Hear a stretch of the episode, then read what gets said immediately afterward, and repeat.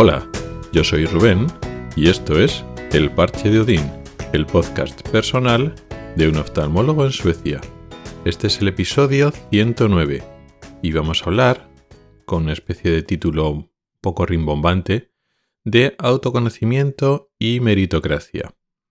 Ya estamos cerca del final del invierno y la verdad es que aquí en la zona de Suecia donde estoy viviendo está muy bonito ya empezamos a conocer un poco más esta zona de alrededor y estamos haciendo los fines de semana excursiones a, zonas de reserva natural, eh, bosques, eh, lagos y el clima está acompañando mucho. Está lloviendo muy poquito, nieva, pero nieva, bueno, muchas veces por la noche, algunos días entre semana y queda todo muy bonito. Está muy nevado, los lagos están helados y dejan una nieve polvo que no, que no te no se no baja tanto las temperaturas como para que haga hielo, con lo cual pues para pasear está muy bonito con la nieve, mucho sol los fines de semana, no hace excesivo frío, estamos hablando de a veces temperaturas positivas de 1, 2, 3 grados, no se termina de ir la nieve, y a veces negativas, pero no bajan de menos 2, menos 3 grados por el día, Además los días ya se van alargando, amanece antes, anochece más tarde y la verdad es que está fantástico para pasear. No estamos en primavera, que luego los paseos por la naturaleza en primavera tendrán otro encanto, lo mismo que en verano, pero ahora es una época muy bonita, por lo menos aquí, que no llueve tanto como en Gotemburgo, porque no hace mucho frío, no, tampoco está haciendo viento estas semanas que hemos estado de excursión, con lo cual el frío tampoco es tanto problema, vas bien abrigado, pero tampoco hasta arriba. Tampoco tienes que llevar unos abrigos muy, muy gordos ni muchas capas. Y no notas el frío, pero disfrutas de, la nieve. La verdad es que los, los paisajes están muy bien. Estamos disfrutando mucho conociendo la naturaleza de por aquí, por alrededor de esta ciudad. Y entrando ya en el tema de hoy, voy a hablar de autoconocimiento, de conocerte a ti mismo. Es también una reflexión un poco al estilo del episodio pasado, que no estoy hablando de aspectos concretos de mi trabajo, tampoco estoy hablando de sanidad, de los sistemas sanitarios, ni, de anécdotas concretas de mi día a día, aunque por supuesto estas reflexiones, como casi todas, emergen de lo que de tus propias vivencias, lo que tú vives. Y parto un poco de la siguiente premisa. Cuanta más gente conoces, más te conoces a ti mismo. A veces pensaríamos que no tendría que ser así, porque el conocerte a ti mismo tiene que ver de tus reflexiones propias y no tienen que depender tanto de tu vida social, y que a veces las personas que tienen una vida interior rica o son más reflexivos no tiene eso exactamente que ver con llevar una vida social rica y ser excesivamente extravertido, pero estas viejas afirmaciones, estos antiguos axiomas, hay un poco que descartarlos. El hecho de que seas más superficial o más profundo o tengas una vida rica más profunda no tiene tampoco que ver con que seas especialmente introvertido o extrovertido. Y de hecho el hecho de conocer más o menos gente no tiene excesiva relación con eso, aunque parezca un contrasentido. Cuando hablo de conocer gente, también hago especial hincapié en salir de tu cultura, el vivir en otro país. Porque ese, eso, ese hecho te hace conocer otros tipos de personas muy diferentes de lo que estás acostumbrado en lo que siempre hablamos. Tu propia cultura, tu propia ciudad, tu propio círculo de amigos y familiares, tu propia zona, de confort. Tiene muchas ventajas el poseer esto. De hecho, al final uno busca y necesita crear un mínimo de zona de confort y cuando sale de su zona de confort y va a vivir a otro sitio, se tiene que crear su zona de confort ahí donde vive. Y eso es una necesidad humana. Pero el hecho de salir de tu zona de confort te ofrece eso, te expone para lo malo y también para lo bueno a muchas personas diferentes y dependiendo de dónde vayas, pues de diferentes culturas y contextos muy distintos. Esto es especialmente cierto en mi medio, en un país como Suecia, donde hay mucha inmigración, te expones, por supuesto, como de forma mayoritaria, si queremos ver así, a la cultura sueca, pero también a otras muchas culturas. Aquí Suecia es un país muy multicultural, mucho más que España. Incluso en mi trabajo más todavía, porque hay más inmigración todavía. Por ejemplo, en donde trabajo ahora, la gran mayoría de los médicos son extranjeros. ¿Hay algún sueco? Sí, lo hay. Pero la mayoría son extranjeros. Son gente con sus inquietudes, con una formación, con unos estudios con los que más me relaciono yo, y traen rasgos de sus culturas, pero también demuestran más variabilidad dentro de su propia cultura por el hecho de haber salido de su entorno. Por supuesto, un compañero que viene de, de Italia, que viene de Grecia, que viene de Siria, te permiten conocer pues esos rasgos culturales y esos rasgos de personalidad matizados por el origen de donde vienen, pero también es cierto que muchas veces no vienen el típico sirio, el típico griego, porque también han salido de su zona de confort y han querido salir fuera, y entonces demuestran pues otro tipo de mente abierta o iniciativa o como lo queramos llamar. De forma interesante, como rasgo relativamente común entre los compañeros con los que te estás relacionando, es que han luchado para adaptarse a otro entorno, para mejorar su situación. Han reaccionado a una situación, no se han resignado y están luchando, y han luchado y están luchando por cambiar esa situación. Y eso pues también es un rasgo a tener en cuenta. Con lo cual tu entorno social sigue estando sesgado, puedes llamarlo para bien o para mal, pero tampoco representativo de toda la sociedad. No solo pues porque efectivamente si te relacionas sobre todo con sanitarios en el trabajo y parte de tu vida social sale de los que conoces en el trabajo, pues eso tiene un sesgo, por supuesto. Pero incluso más allá de que sean más sanitarios o médicos, va el tema más allá, ¿no? Se han atrevido, han dado un paso hacia adelante y no se han resignado a unas situaciones. Pero cada uno lo vive de forma muy diferente porque tenemos un trasfondo cultural muy distinto. Y vivencias que son más o menos parecidas o similares se viven, se narran y se experimentan de forma muy diferente. Entonces, estas similitudes y diferencias que puedes encontrar ponen en su contexto cultural diferentes hechos y cosas que les pasan a ellos y te pasan a ti. Ves cosas que, al margen del matiz cultural, hay unos valores, tendencias y rasgos intrínsecos de la naturaleza humana, y entonces conoces que eso no es cultural, esa esencia, pues lo compartimos todos los seres humanos, diferentes formas que por lo que experimentamos de forma positiva o negativa, pues ciertos eventos, ansiedades, problemas, incluso no solo problemas reales, sino problemas que imaginamos en el futuro. Y luego también ves cosas que das por supuesta que lo compartimos de esa manera, como culturalmente se matizan.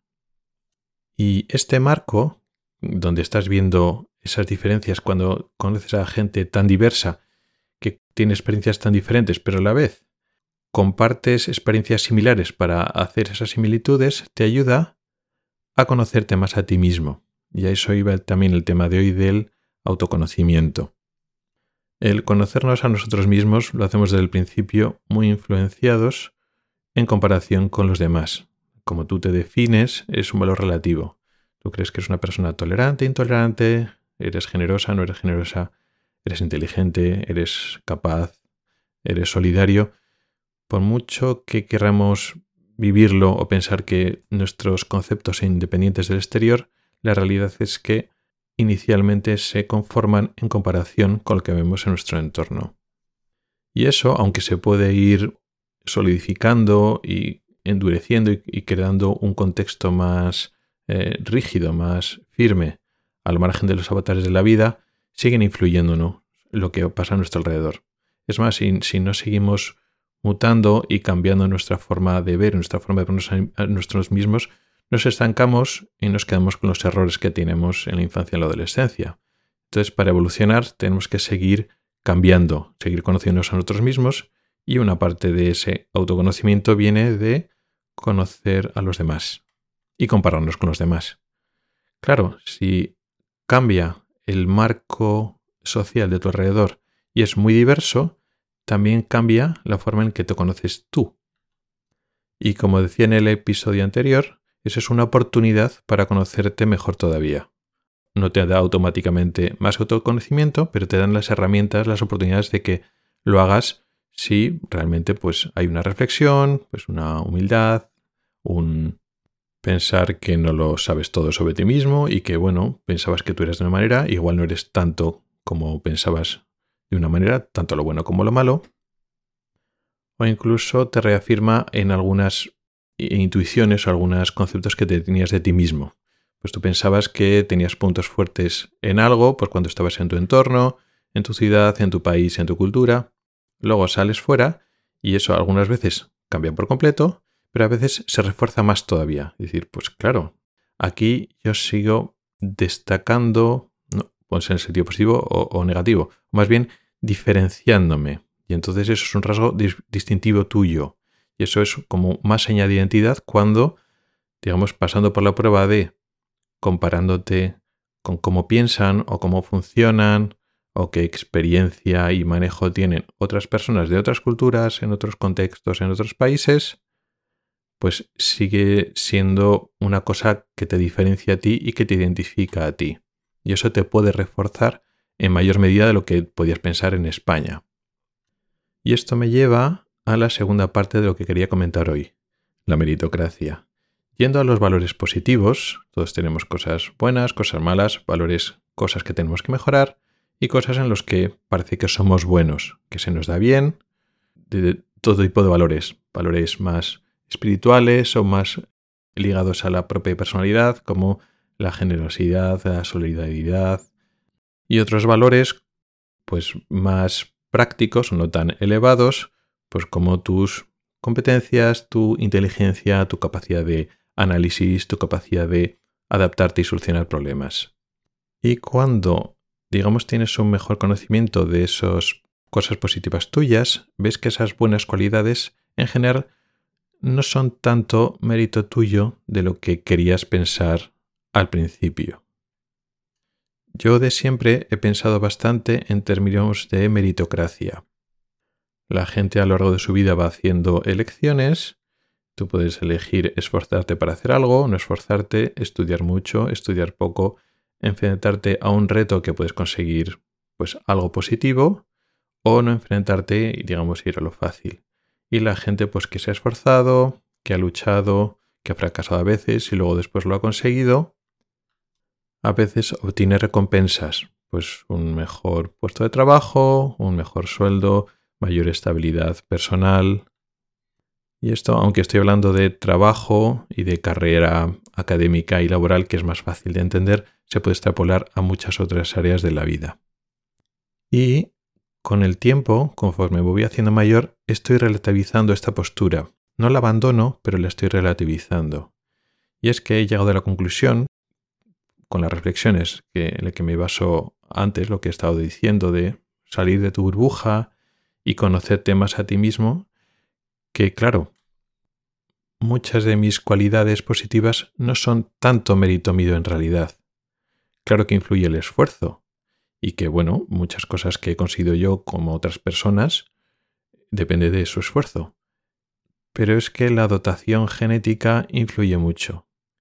Incluso la capacidad de esforzarse, de que uno pueda esforzarse y de qué manera, depende también de esta capacidad genética y también de tu base de formación, de cómo se forma no solo de la formación académica, educacional y formal, sino de cómo se conforma el cerebro durante los primeros años de vida. Y es que para mucha gente es más fácil estudiar, entender y aprender conceptos que otra, porque su cerebro funciona mejor en ese sentido, está muy adaptado a ello. ¿Quiere decir que esas personas no se tienen que esforzar? Claro que se tiene que esforzar. Que personas con igualdad de oportunidades, con un cerebro y una formación igualmente bien preparados o con la misma facilidad para esforzarse y para aprender y para estudiar, pues lógicamente hay el que se esfuerza y el que no se esfuerza. Claro, y el que se esfuerza pues consigue más posibilidades de tener éxito y mejor carrera profesional. Sí.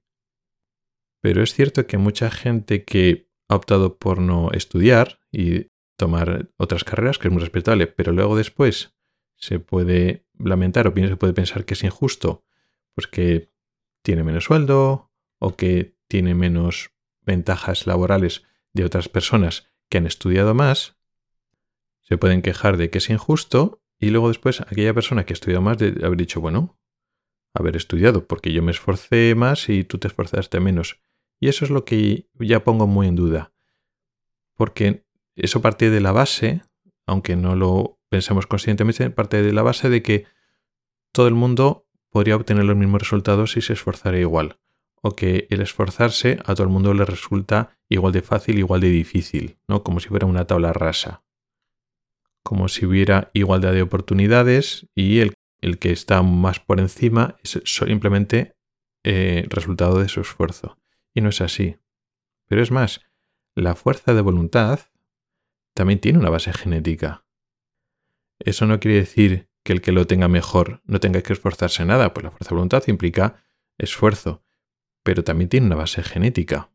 Con lo cual, también hay personas que le resulta mucho más fácil pues seguir y continuar a hacer algo que sabe que le conviene, aunque en el día a día requiere esfuerzo y sacrificio. Con esta reflexión tiraría por fuera todo lo que tiene que ver con la meritocracia. No, no abandono personalmente las ideas de meritocracia porque es importante que la sociedad premie el esfuerzo y discrimine y recompense de forma diferente a los que más se esfuerzan y más aportan a la sociedad. De otra manera, no habría aliciente, no habría estímulo para que la gente aportara en general lo máximo que puedan. Pero lo que voy haciendo es quitar las valoraciones morales y las etiquetas de merecer o no merecer una situación económica o social.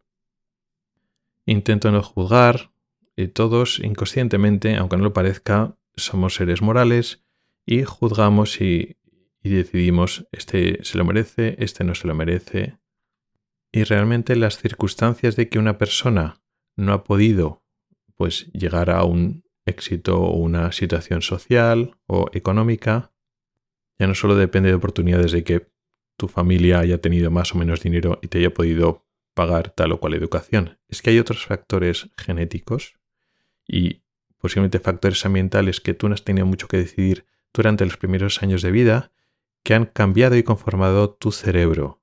Pues tener un cerebro que por diversas circunstancias es muy analítico y que se le da muy bien estudiar o que se le da muy bien crear en su cabeza modelos de la realidad, de lo que estudia y que entonces los conceptos los entiende a mucho mejor nivel que otras personas que también estudian y dedican esfuerzo.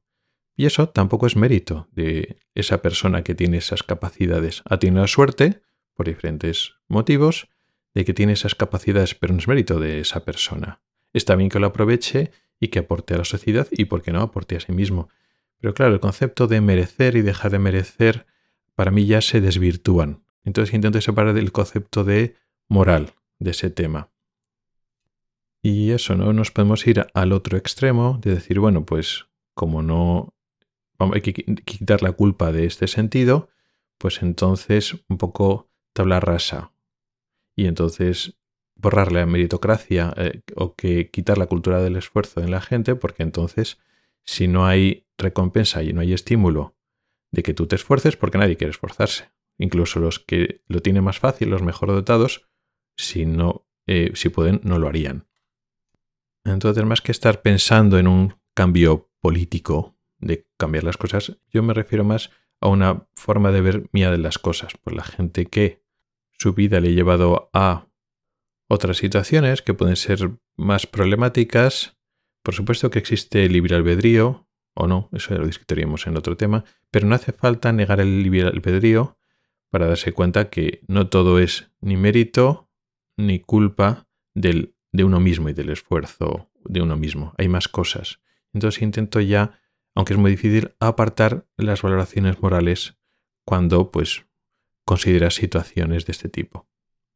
Y poco más quería contaros hoy, una reflexión de cómo voy cambiando mi forma de ver a las personas, a mí mismo, relativizar tus propias ideas que tenías que igual eran excesivamente simples, ser honesto con uno mismo y los discursos que te viene bien, esas historias con lo cual a ti te colocan en un lugar adecuado, donde tu autoestima está muy cómoda en ese modelo de cómo funcionan las cosas y la sociedad, pues bueno, hacer un esfuerzo de humildad y las cosas no tienen por qué ser así. Y entender que si esta es una situación que pueda estar más o menos cómoda o desahogada, no todo es mérito tuyo. Claro que te has esforzado, pero juega mucho el azar, la suerte, tu dotación genética, natural, oportunidades que has tenido durante los primeros años que han cambiado tu cerebro de una forma que se adapta mejor. Y eso al final, pues no es mérito tuyo, al final es suerte. Gracias por el tiempo que has dedicado a escucharme. Tienes los métodos para contactar conmigo en las notas del programa. Nos oímos la próxima semana. Hasta el próximo episodio.